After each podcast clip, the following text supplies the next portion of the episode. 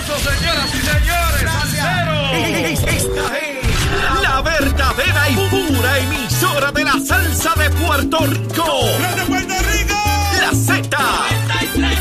WZNTFM 93.7 San Juan, WZMTFM 93.3 Ponce y WIOB 97.5 Mayagüez. La que representa la salsa en la isla del encanto. De aquí para el mundo. A través de la aplicación La Música Z93. Tu, emisora nacional de la salsa. Ya comenzó el programa con más crecimiento en Puerto Rico. ¡Vámonos! Nación Z por Z93. Somos tus favoritos. Nación Z por Z93. Por la mega tú lo ves. Música, deportes, noticias y entrevistas. El programa de mayor crecimiento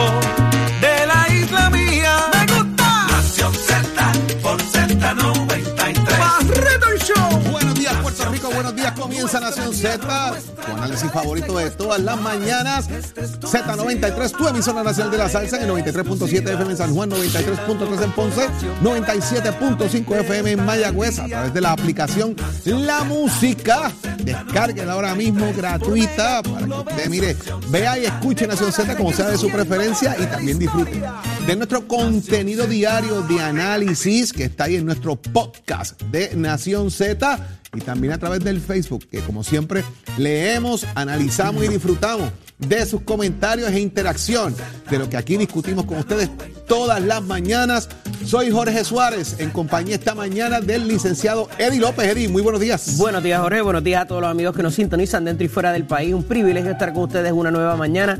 Hoy jueves 8 de septiembre del año 2022. Sigue lloviendo y complicado para muchos sitios, pero estamos aquí para llevarles a ustedes las informaciones y el análisis que tanto les gusta. Hágase parte de nuestra conversación a través del Facebook Live de Nación Z. Dele seguir y compártalo también para que más personas puedan unirse a nuestra conversación y escuchar lo que ustedes tienen que opinar sobre los temas que escojamos para eh, poder compartir con ustedes hoy. Excusamos en la mañana de hoy a nuestra compañera Saudi Rivera, que tiene unos compromisos que atender y no nos va a estar acompañando en la mañana de hoy, pero tenemos un programa para ustedes, mire, de primer orden como siempre, de mucho análisis de lo que ha ocurrido en las últimas horas en el país y vamos a tener acá con nosotros al presidente de la Federación de Alcaldes y alcalde de Camuy, eh, Gabriel Gaby Hernández, que hay que hablar con él de lo que está pasando con la Junta de Supervisión Fiscal, entre otros temas y el dinero que le puede corresponder de alguna forma a los municipios y todos estos impactos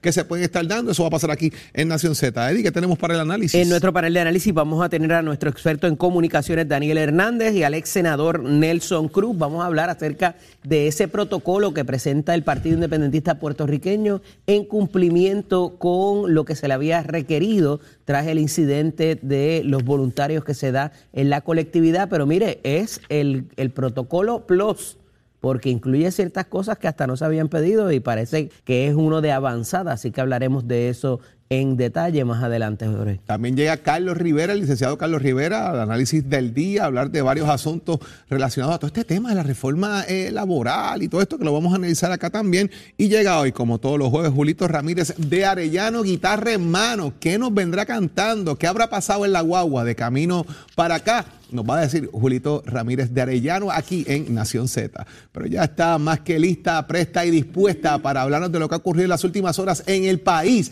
Aquí está Carla Cristina. Muy buenos días, Carla. Buenos días, Buenos Carla. días, Jorge. Buenos días, Edito. A las personas que nos sintonizan en los titulares, el coordinador de la Agencia Federal para el Manejo de Emergencias, FEMA, urgió ayer al gobierno local a que destine los 9.500 millones de dólares que se asignaron para la reconstrucción del sistema eléctrico del país a proyectos que hagan que el sistema sea más resistente ante otro desastre atmosférico, pues según el funcionario es muy probable que ese dinero no vuelva a estar disponible para Puerto Rico. Y en otros temas, la jueza federal Silvia Carreño Col sentenció al ex representante del Partido Nuevo Progresista, Nelson del Valle Colón, a cuatro años y nueve meses de cárcel y tres años de libertad supervisada luego de que éste se declarara culpable por cargos de corrupción. Mientras, la Fiscalía Federal entregó ayer los primeros paquetes de descubrimiento de prueba en el caso contra la exgobernadora Wanda Vázquez Garcet, que consiste principalmente de 24 grabaciones de audio. El Ministerio Público Federal anticipó que próximamente sumará más contenido. Y en temas internacionales, el presidente de Estados Unidos, Joe Biden, anunció ayer la continuación durante un año más de la emergencia nacional por la posibilidad de que las elecciones nacionales sufran algún tipo de interferencia extranjera y que ello lleve a una disminución de la confianza pública en estas. Para Nación Z les informó Carla Cristina. Les espero en mi próxima intervención aquí en Z93.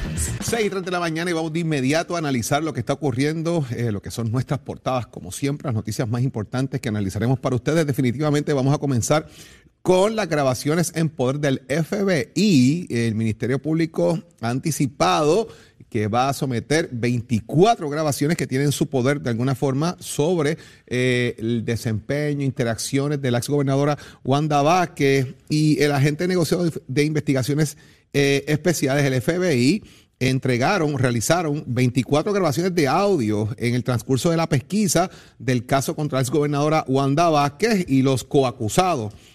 La fiscalía señaló que ha provisto el descubrimiento de prueba inicial eh, de los tres acusados, que consiste primeramente en una copia del expediente investigativo eh, del FBI que contiene aproximadamente 16 gigabytes de datos, 24 grabaciones de audio. También eso incluye mensajes de texto y correos electrónicos interceptados por las autoridades federales. Igual, el fiscal eh, que trabaja en el Departamento de Justicia en Washington, Nicholas Cannon, adelantó eh, en una moción que los próximos 14 días estarían eh, entregarían materiales adicionales al descubrimiento de prueba. De mi punto de vista, en gran medida, Eddie, todo esto también lo que hace es quizás forzar, decir, mire, yo tengo esto y tengo más y voy a seguir enviando más información. Y mientras más ustedes traten de negociar las cosas aquí o se mantengan en que son eh, no culpables, yo voy a seguir sacando información. Esto yo creo que están buscando la manera quizás de forzar alguna negociación de culpabilidad eh, también por parte de los coacusados, dice que hay figuras que no son, eh, que no están trabajando, ¿verdad?, como, como eh, funcionarios públicos.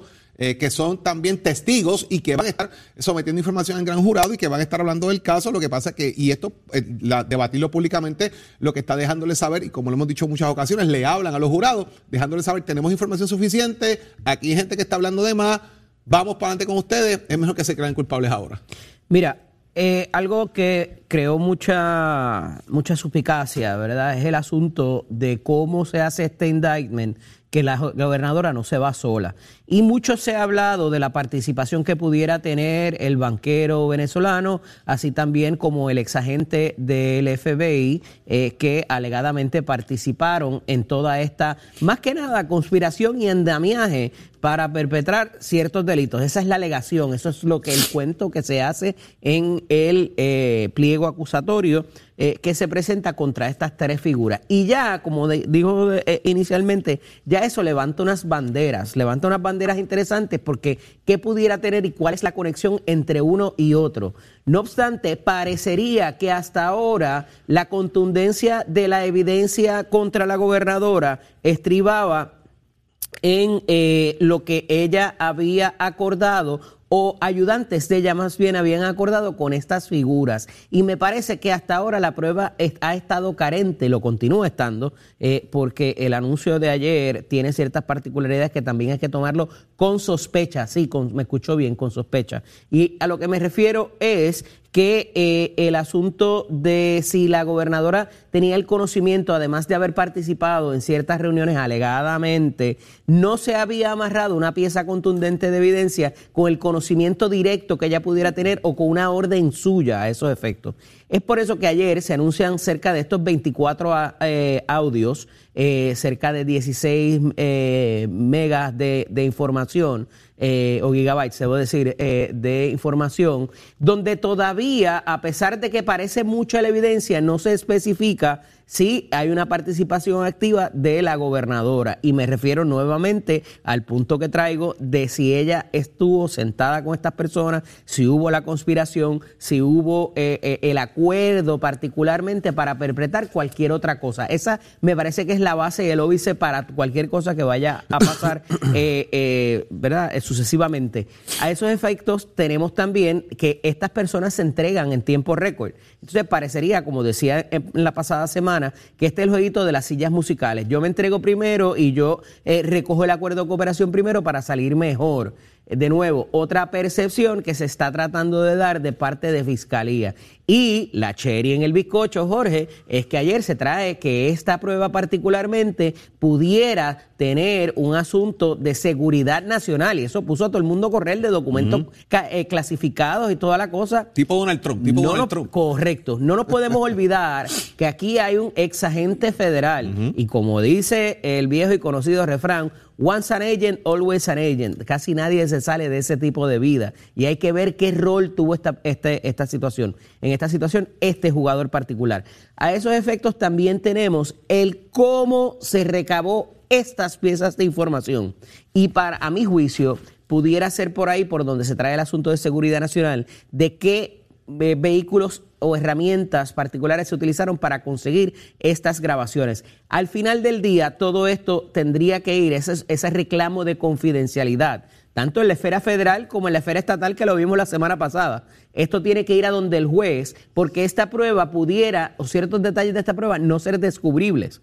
Y a eso tendría que entonces ir el juez verificar si en efecto es una prueba confidencial, si cumple con los parámetros de lo que es la seguridad nacional y de ahí tomar, una determinación en qué se le provee a la, a la defensa de la exgobernadora y qué queda fuera de ese marco. Al final del día, de nuevo, levanta serias banderas de cómo se recopiló, qué se incluye ahí, por qué anunciarlo con el- esa contundencia para de alguna manera parecer que la prueba es arrolladora en contra de ella. Todo eso levanta mucha suspicacia eh, y ya que hemos visto mucho de esto recientemente, eh, no lo vemos quizás, no, no hemos visto esa contundencia en otros casos y esto levanta bandera de cuán fuerte o cuán débil pudiera ser el caso de la Fiscalía contra el gobernador Wanda Vázquez Jorge. Grabaciones, email interceptados, textos interceptados.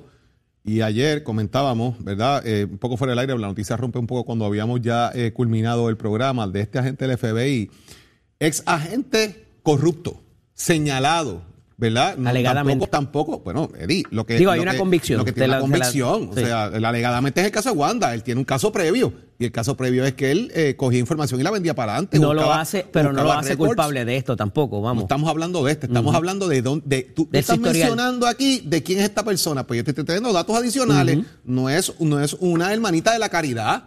O sea, Claro. esta persona viene de cometer delitos y que precisamente él sale del FBI por ese mismo, por esas acusaciones de estar abriendo expedientes sin tenerlos que abrir, sin autorización de los mismos, buscando información que no tiene que buscar, entre, otros, entre otras cosas. Así que eh, no es una.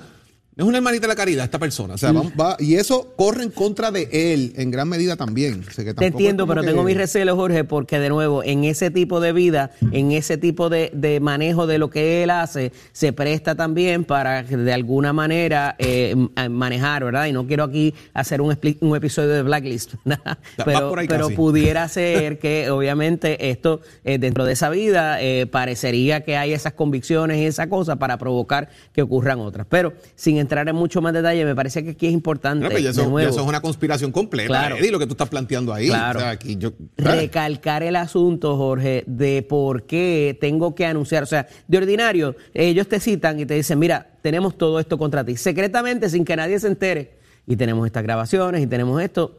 ¿Te quieres declarar culpable? Analízate esto y Eso- chequea. eso es lo que- ese es el El inicial que estoy anunciarlo y la contundencia con la que lo anuncian, a mí me levanta sospecha, suspicacia y muchas banderas de cuán fuerte o cuán débil o cuánto pudiera tener de nuevo, que eh, es lo que yo pienso eh, que hay aquí, quizás el defecto principal, cuánto pudiera el link, ¿verdad? Linkear directamente a la gobernadora con las acusaciones y la evidencia que se ha recopilado te vas a contra tirar ella. una maroma de decir, tengo email, tengo textos, tengo cosas que son vinculantes. Tienes Y- que tenerlas realmente que sean vinculantes. tener, porque pero tú no vas a dispararte un tiro de decir, tengo todo esto, hice esta acusación y hago todo este show para no tener tan siquiera una evidencia que más o menos amarre la cosa. Y digo más o menos porque ahí es donde, tiene, donde viene el caso. ¿Cuán amarrado está? Pero algo tienen que tener. Cuando tengo que hacerlo público, hay dos cosas. Uno, para amedrentar al acusado, y ha pasado anteriormente, y no le estoy adjudicando nada a la, a la fiscalía, pero ha pasado. Y número dos, el asunto también de influenciar jueces, jurados y todo el componente lo que, que va a haber ahí en un, días. en un proceso judicial. Así que Lo que hemos dicho aquí todos los días, le están hablando mi a tercero. entrenamiento como abogado me, me- me- lleva a mirar esto con Le sospecha. están hablando a tercero. Sí. Sencillo. ¿Y qué desde- necesidad hay de desde hacer hace eso? Si- rato le están si el caso está fuerte y hay tanta prueba, ¿por qué tengo que No hacer es nuevo, no representaciones? es nuevo, lo han hecho mil veces, Claro. Eddie, en todos los Cuando casos el aquí caso que hemos débil, discutido. cuando el caso Pero y es cuando débil. es fuerte también, porque han, di- han- han fraguado cosas eh, públicamente con casos buenos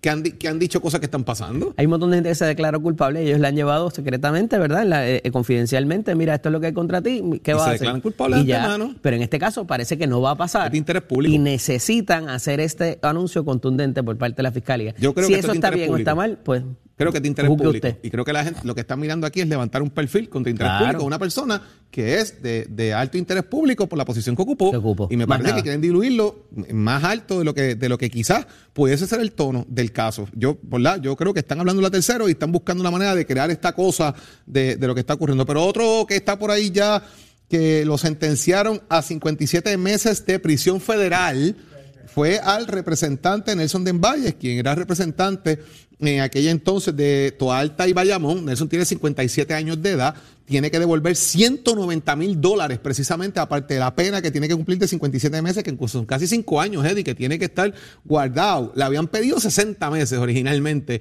y entre 60 y 40 meses llegaron a un acuerdo de 57 meses de prisión. Repasemos este caso bien rápido. Esta era la persona que le daba salario a sus empleados y se tu salario de dos mil pesos, yo te voy a dar tres mil y esos mil me los vas a pasar.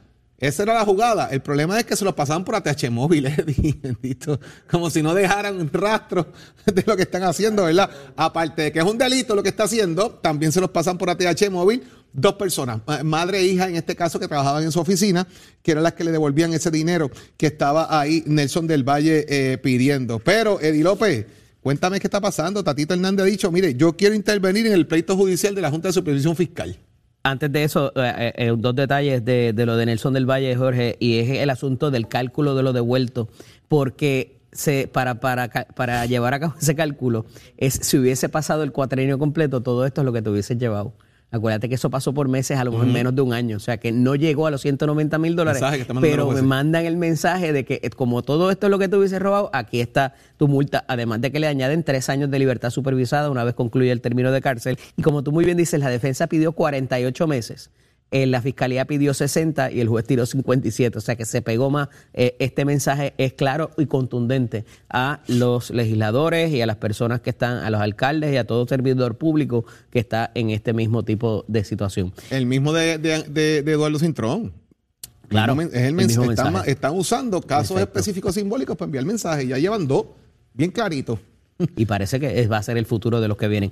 En el caso Hernández. de lo de Tatito, eh, ayer eh, lleva a cabo una conferencia de prensa junto a Domingo Torres García y se me escapa quién es el otro legislador, pero está ahí en la foto, si tú lo puedes identificar, Jorge, para anunciar que estaría solicitando una intervención como parte en el pleito contra la de la Junta de Supervisión Fiscal contra el gobierno, contra la administración Pierluisi, por razón de la implementación de la reforma laboral. Y esto vamos a entrar en detalle más adelante con el licenciado Carlos eh, Rivera, eh, exsecretario del Trabajo y que fue fiscal también, porque esta solicitud en un pleito de otros eh, de otras personas tiene unas particularidades muy interesantes, además de que solicita como segunda opción también el asunto de eh, lo que es la intervención como amigo de la Corte en segunda instancia. A mi juicio, y por lo que vi ayer y lo que se menciona, no he visto el escrito, no he tenido la oportunidad de ver el escrito, pero por lo que menciona el presidente, me parece que no cumple con ninguno de los dos parámetros, porque una de las cosas principales, y de nuevo, sin entrar tanto en detalle como vamos a entrar más adelante, es que la persona que solicite ese tipo de intervención tiene que sufrir un daño real, claro, palpable y no especulativo. Y, eh, y- y en, esa, en ese renglón me parece que quizás la Cámara se le pudiera hacer difícil probar ese asunto. El presidente habla en la conferencia de prensa ayer de que es al ser un solo sistema de gobierno republicano de las tres ramas, automáticamente envuelve, podían solicitar intervención las tres ramas porque es un solo gobierno. Ese argumento está un poco difícil también porque no por eso el, judicial va a solicitar también eh, intervenir en el mismo. Eh, y de nuevo, al final del día, ¿cuál es el daño que sufriría de resolverse este caso sin la participación eh, sine qua non o, eh, eh, o, necesaria de la rama legislativa cuando ya hubo la oportunidad de presentar ciertos informes para, para lo que pedía la Junta que alegadamente AFAF no se lo, no se lo proveyó en términos de cuál era el impacto de eh, esta, este tipo de implementación. Así que hay, una, hay, hay unas particularidades interesantes también que debo recalcar que trae, que trae la Cámara de Representantes a esos efectos y que habrá de presentarse, pero como les digo, hablaremos más en detalle ahorita con Carlos. meterme en un pleito que se va a perder. Esa es otra. Esa es otra. En un pleito que se va a perder. Lo van a perder. Entonces me voy a meter en un pleito que se va a perder no sé cuál es la estrategia, honestamente desconozco la estrategia política que estén pensando, porque si lo van a perder, deja la derrota al gobernador y quédate tú afuera. Fíjate que parecería que la, intervención que están solicitando es en contra del gobierno o por la inacción de la administración en lo que la Junta proveyó, por lo menos eso fue lo que dijo ayer el presidente de la Cámara. Como ellos no proveyeron la información que les pedía la Junta y nosotros la pudimos haber provisto, yo quiero entrar en el pleito para darte lo que yo tengo, pero es que en el momento en que se legisló, Jorge, que estaba siendo aprobado por los cuerpos legislativos, ellos pudieron haber conformado también eso. O sea que eh, quizás dejaron pasar esa oportunidad, no lo sé, pero me parece que la veo complicada esta intervención para propósitos de eh, lo que es la Cámara de Representantes, particularmente eh, a esos efectos. Yo, la verdad hay que ver la estrategia política, hay que levantar en ese caso Tatito, si es decir, bueno, aquí están los, aquí están los documentos, no la vete, yo, yo salvé la cosa. Yo salvé la cosa, el gobernador no lo pudo hacer, yo salvé la cosa y no espero los seis meses.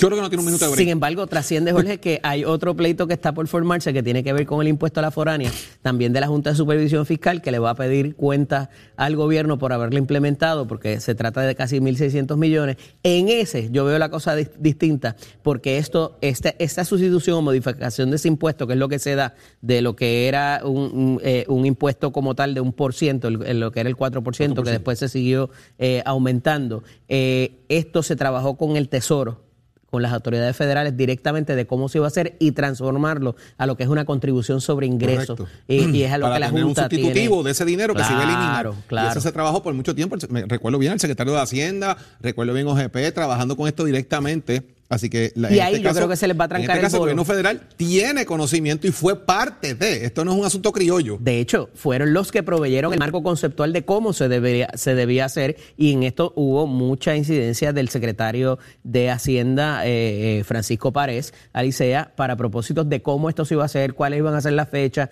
cómo lo iba a aceptar las personas que o las entidades eh, a las cuales se habrían de acoger. Así que me parece que en esa la Junta la va a tener cuesta arriba si es que deciden llevarlo. Ya han manifestado su intención de impugnar esta situación, así que veremos a ver cómo trasciende este asunto que apenas comienza, pero esa sí, se esa sí le veo posibilidad de la reforma laboral, uh, complicado. Tenemos otros temas de que hablar más adelante, porque oígame, el gobernador dice que él no va a perder el tiempo con las distracciones de las pedidas de renuncia de Fermín Fontanes y le habla el liderato del PNP sobre ese tema precisamente. Vamos a ver ahorita un poco más de análisis de este tema. También por ahí anda, óigame, Luma Energy sale a defenderse y dice que los apagones de esta cosa no es culpa de ellos, es de la Autoridad de Energía Eléctrica, que ellos tienen unas métricas ahí, que Energía Eléctrica está fallando y eso es parte de lo que ellos también están planteando, lo vamos a analizar también más adelante, pero llegó el momento de hablar de temas deportivos y aquí está el más que sabe, el peso pesado del deporte puertorriqueño. Tato Hernández. Buenos días, Tato. Muy buenos días, muy buenos días, muchachos, tanto para ti, profesor Suárez, como para el profesor de la vida, licenciado López. Oye, Tato, ayer, ayer aquí, eh, Eddie, Saudi y yo estábamos hablando precisamente de esta situación de los seguros, que no le pagan los municipios y que tienen problemas con las instalaciones, y eso eh, trasciende al deporte. Eso es así, trasciende al deporte. Fue una noticia ayer que salió en horas de la tarde y la tenemos aquí para discutirla. Se cumplen en estos días cinco años del huracán María.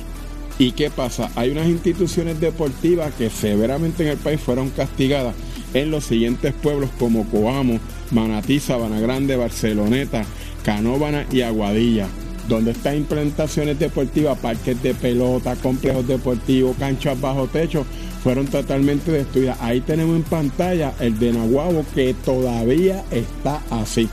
¿Qué pasa? Las ayudas que supuestamente va a dar FEMA, FEMA le dice a los alcaldes, construyes que yo te pago. Ajá. Y las aseguradoras, los alcaldes dicen, tengo tanto en daño, un ejemplo por decir 20 millones, y la aseguradora te ofrece dos. Y en esos cambios y cambios de abogado, en esos litigios peleando por eso, todavía, luego de cinco años, estas instalaciones deportivas ni si ha empezado a trabajar con ella. Yo creo que ya pues eso basta, eso hay que arreglarlo.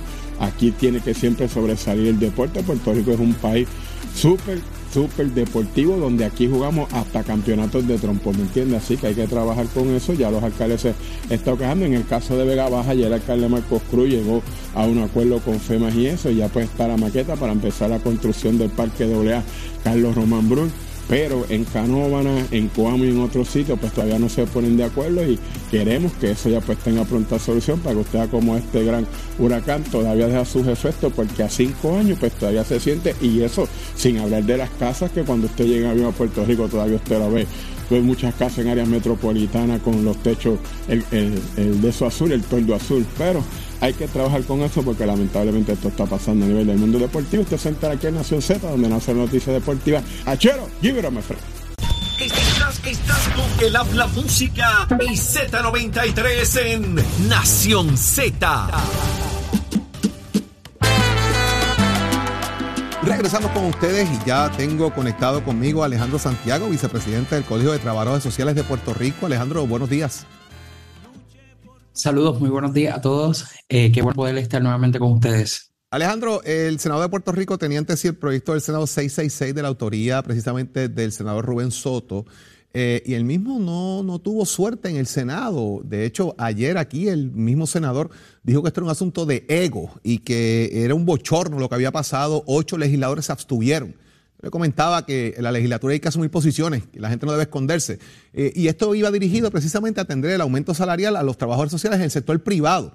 Pero no deje fuera que también había propuesto un aumento para trabajadores sociales dentro del gobierno y que la Junta le dijo, ah, ah, eso no va, no está dentro del plan de ajuste fiscal. Te escucho.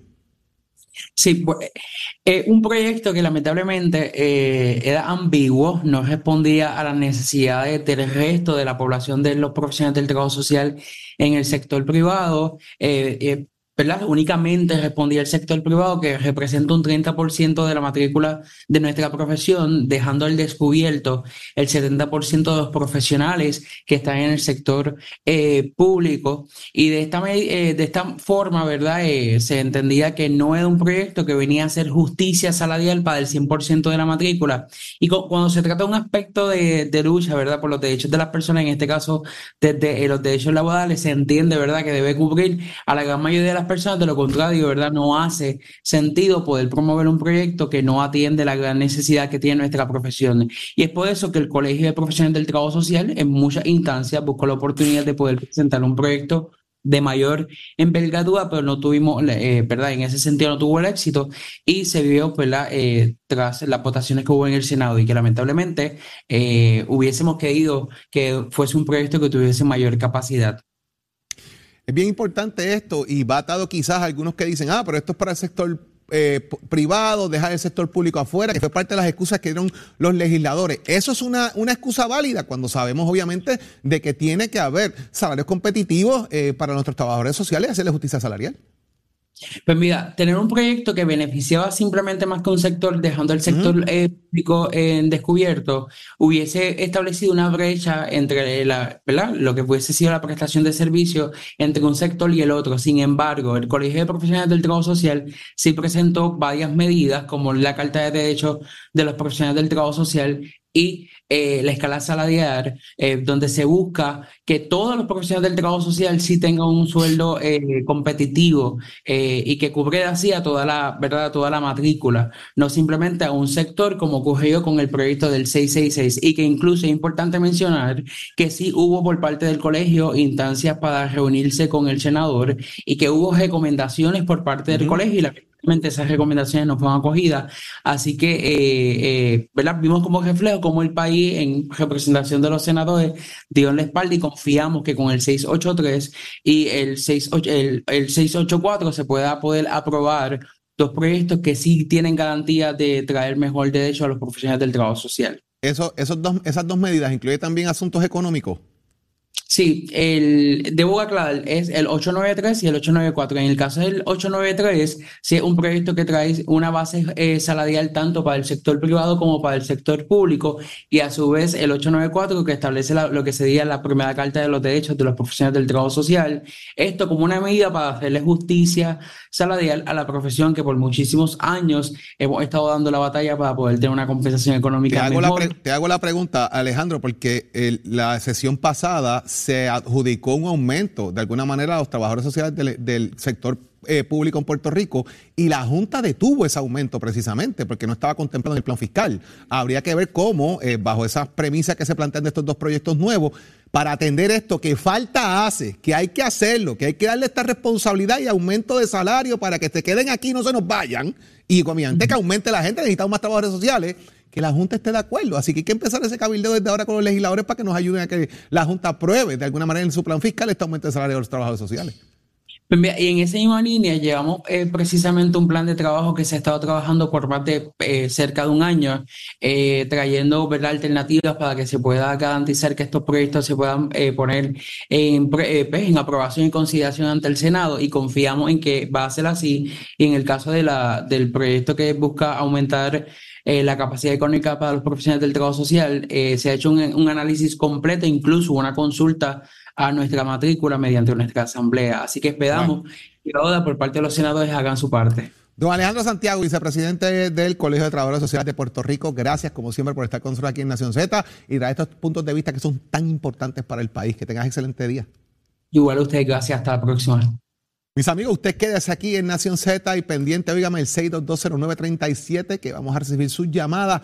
¿Usted está de acuerdo con todo esto que está pasando? Ahora Luma se defiende, le echa la culpa a la autoridad, el gobernador dice que no va a sacar a Fermín Fontanes de ahí. Llámenos, deje saber su opinión sobre estos temas que son importantes, cómo esto te afecta aquí en Nación Z y también por ahí viene ya mismo el análisis del día con Eddie López, entre otros temas que vamos a estar tocando aquí en Nación Z. Quédate con nosotros, llévatelo, chero. Ponte al día. Aquí te informamos y analizamos la noticia. Nación Z por, por, por Z93.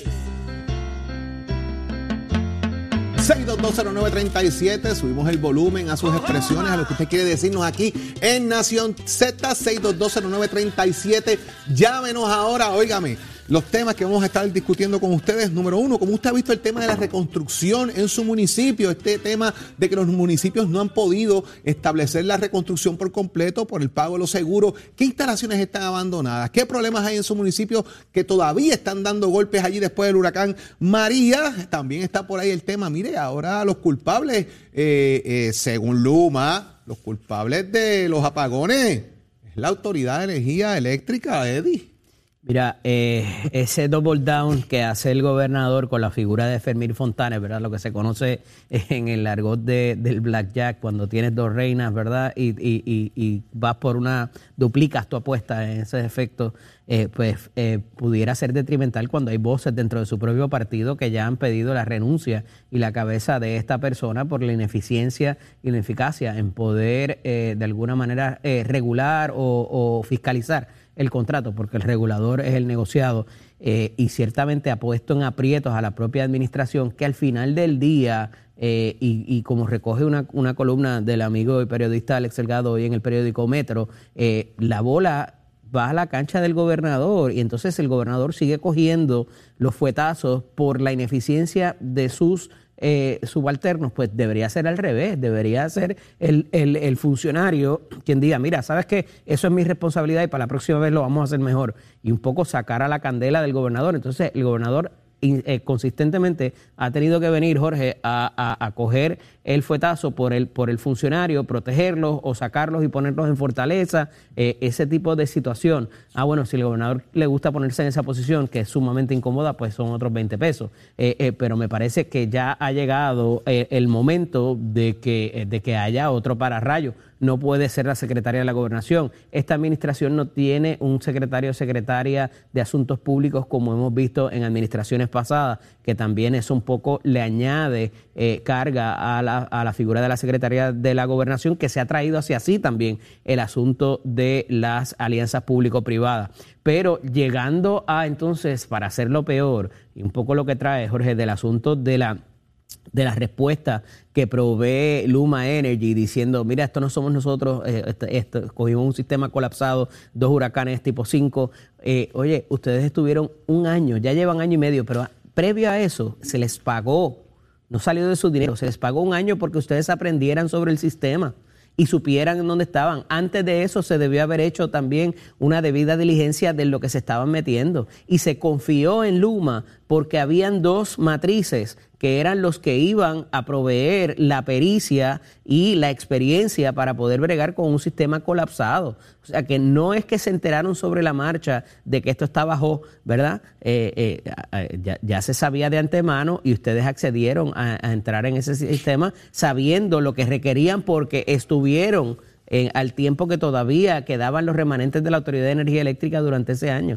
Así que queremos escucharlos ustedes 6220937, 6220937 sobre estos asuntos y sobre el otro asunto que trasciende de que de cerca de 18 mil millones de dólares que están obligados para Puerto Rico, cerca de un de 89 solamente es lo que se ha desembolsado para propósitos de lo que es eh, eh, la- la- las reparaciones y las, obras de reconstrucción estatales y municipales.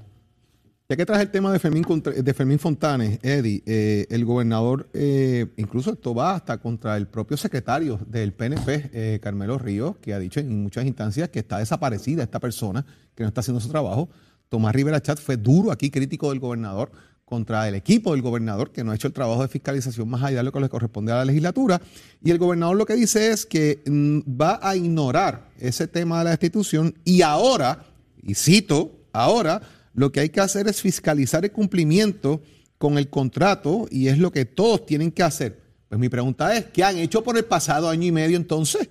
No han fiscalizado el contrato, porque si es ahora que hay que hacerlo, pues estuvieron un año perdidos en el espacio y no hicieron absolutamente nada. Yo creo que ese presidente del gobernador debe tener un poco más de cuidado en cómo lo está manejando, ¿verdad? Y es cuestión de que él no esté complacido o no.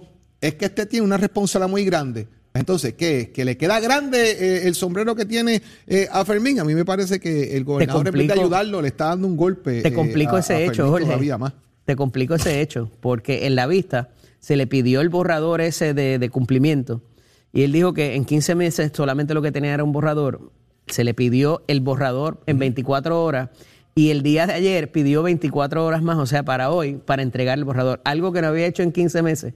Lo iba a trabajar en 48 horas. Pero y Noelia, entonces Noelia dio un backtrack un error, que eso dio un backtrack y dijo que sí, que sí existía el documento. O sea, que lo pone en otra posición distinta también ahora.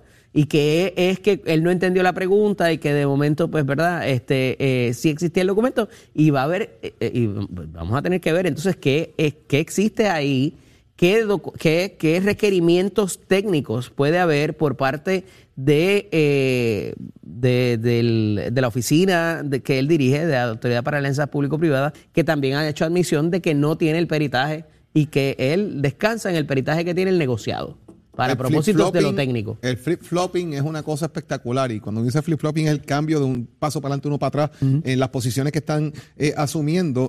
y obviamente queremos saber qué usted piensa sobre todo esto. 6220937 ¿Es la autoridad culpable o es Luma culpable? ¿O son los dos que usted piensa de esta situación que está atravesando el país? ¿Y cómo está su municipio con el tema de la reconstrucción? Hay muchas canchas abandonadas, carreteras, parques, puentes que no se han arreglado a raíz de toda esta situación que enfrentan los alcaldes. Queremos saber qué usted piensa. 6220937. Luma dice eh, que ellos llevan una bitácora de las interrupciones y que muchas de estas interrupciones en grandes instancias son causadas por la Autoridad de Energía Eléctrica y que por eso, si no se genera, ellos no pueden distribuir.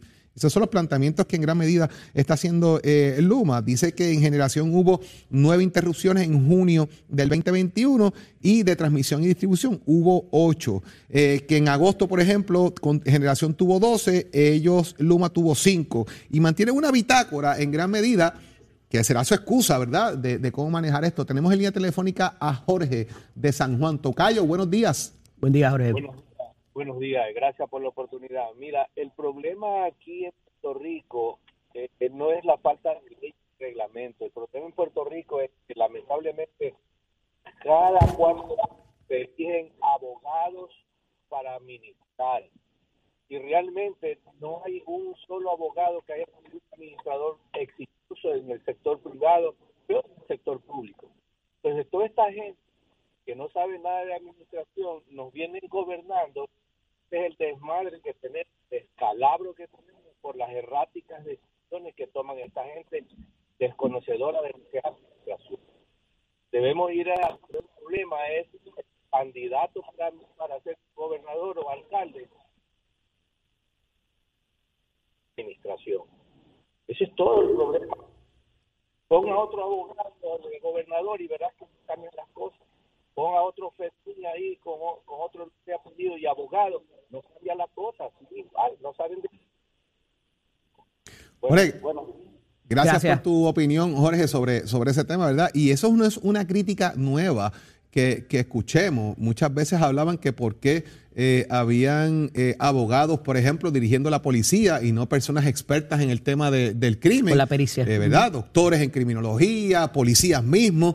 Y eso un poco comenzó a cambiar cuando llega Pero Toledo, cuando llega eh, también eh, otras figuras como el que está ahora, ¿verdad? Antonio López, eh, entre otros, ¿verdad? que estuvieron ocupando esa silla, que venían ya con la pericia, precisamente. Traigo ese ejemplo como parte de muchos otros que se pueden... Que se, ha traído inclusive la figura del gobernador, que el, si el gobernador debiera ser abogado o... hemos visto cómo no fue con los ingenieros, vamos, también en términos de, de Luis Aferré y evidentemente el ex gobernador Ricardo Rosello.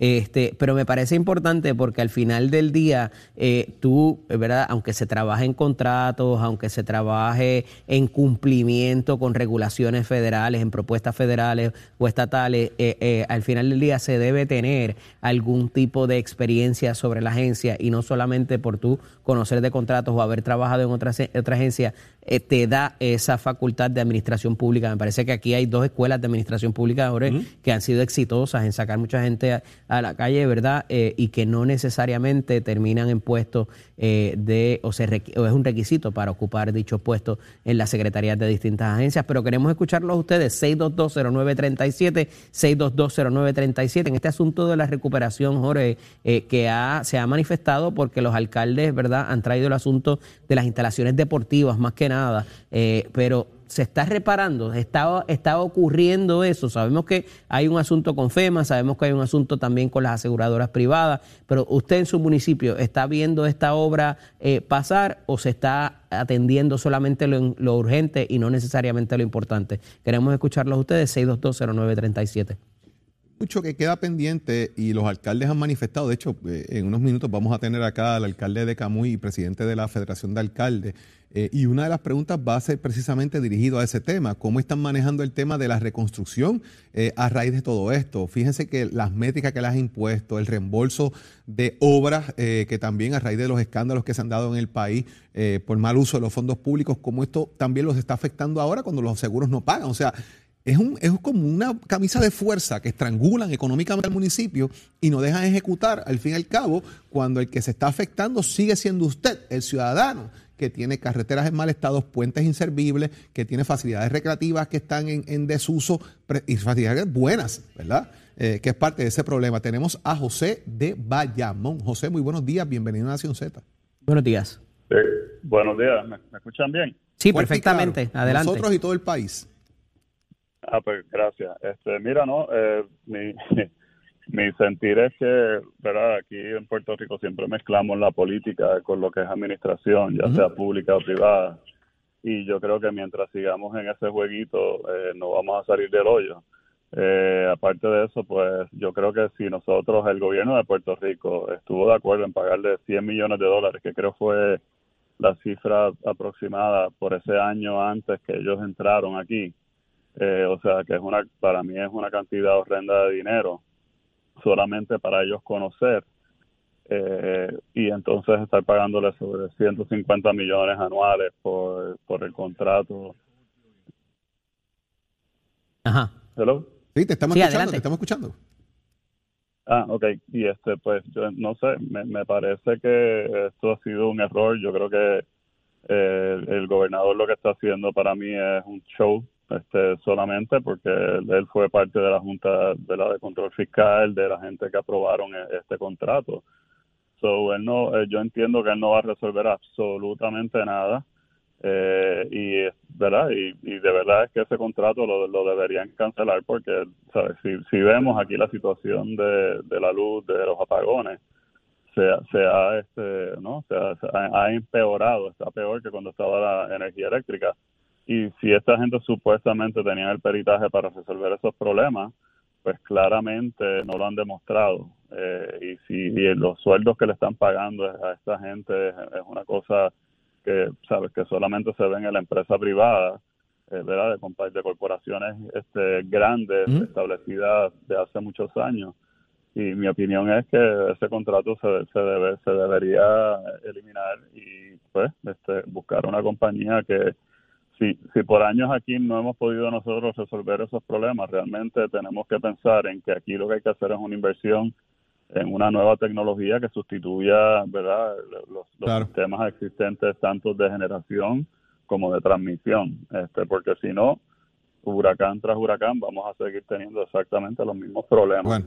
Esa, esa es mi opinión Muchas gracias por participar y por la sintonía aquí en Nación Z y, y su opinión, que es muy importante para todos nosotros. Tenemos ya también desde el municipio de Cataño a Luis. Muy buenos días, Luis. Buenos días, bienvenido a Nación Z, Luis. Buenos días, buenos días, mi gente. mi gente. Eh, mira, yo les voy a hacer una pregunta. ¿Qué funciona en Puerto Rico? ¿Sabe? No, lo- los servicios básicos no funcionan. La luz no funciona. La no- salud no funciona. Educación no funciona. Las carreteras no sirven. Seguridad. Eh, alumbrado en la carretera, claro, no sirve. Seguridad Eh, pública, tampoco. sabe, eh, El crimen. La seguridad tampoco sirve. Eh, administración eh, del gobierno no sirve. ¿Qué funciona? Esa es la situación Nada. con que el país tiene que enfrentarse, eh, lamentablemente, y con la que tenemos que remar. Y para eso, precisamente, Luis, es que tenemos que buscar alternativas como país de cómo solucionar las situaciones que tenemos. Con un país en quiebra Y y, ahí las tenemos una situación afectadas. particular, que tenemos las finanzas bien afectadas y obviamente esto eh, cada cuatro años eh, se cambian cosas, a veces se quedan unos, vuelven otros y el país sigue en la estancada. Eh, uno espera soluciones Pero lo- diferentes lo, que, haciendo lo, lo- mismo, lo no que va a pasar. pasa es que seguimos igual. Exacto, a O eso sea, es lo yo, que oye, voy. yo, yo, te- yo tengo yo tengo 51 años. Desde que yo tengo uso de razón, vamos para peor. Y yo, yo nunca he sido muy político, pero no he visto progreso. Claro. Al contrario, vamos para atrás. Entonces, ¿qué alternativas hay? ¿Dónde están? Hay que estar pendiente, Luis. Hay que seguir echando el país para adelante. Gracias por estar con nosotros, No nos Luis, por tu sintonía y por ser parte de Nación Z. Que tengas excelente día. Gracias por tu opinión. Agradecidos a todos los que llamaron. Y ahora vamos, señores, al mundo deportivo, que ya está con nosotros Tato Hernández. Tato, cuéntame. Vamos arriba, señoras y señores, muy buenos días para todos. Lo que dice ese caballero que acaba de llamar es sumamente verdad, nos apenas, porque como país pues todavía llevamos más de 50 años y no hemos encontrado las soluciones para echar este país hacia adelante, pero vamos a ver qué es lo que pasa. Mientras tanto, a nivel deportivo, siempre le soltamos aquí en Nación Z, somos deporte, los papás, las mamás, los tíos, las tías que tengan ese nene, ese sobrino que esté brillando en el deporte, mándeme esa información. Esto es fácil. Tato Rayita Hernández, arroba. Que ya usted sabe que lo destacamos aquí porque aquí hablamos de todos los deportes habidos y por haber, local e internacional. Y ahora vamos a empezar con una gran noticia. Hoy se va a estar corriendo la final de la Liga Diamante en Zurich, Suecia. Ahí está la de nosotros, Jasmine Camacho Queen. Casi la 1 y 30 hora de Puerto Rico va a estar participando ahí de ganar esta carrera, gana el campeonato y va pues más o menos detrás de Coulson, que Coulson ganó dos ligas diamantes y usted sabe que Coulson también competía en los eventos con Valle, así que le deseamos lo mejor a Yasmin, que tenga muy buena carrera, muy buen tiempo, ya está en los 12.27, yo sé que ella tiene esa cría ahí que la va a destacar y va con los mejores corredores del mundo. Eso es la Liga Diamante, eso es un preámbulo para que serán las Olimpiadas. Así que le deseamos lo mejor a la nuestra. Por otro lado, cambiamos rápidamente al voleibol. Nuestras muchachas le ganaron a México ayer en tres parciales, por lo cual ahora tienen 3 y 1. Están jugando en el Final Seat de la Copa Panamericana que se está celebrando en Dominicana. Hoy vamos contra Cuba, que de ganar ese jueguito, pues nos ponemos buenos para foto y mejor para el video y podemos estar expectando para las medallas. Así que deseándole lo mejor a la nuestra en el voleibol femenino también. Usted se entera aquí en Nación Z. El gacher, give it up.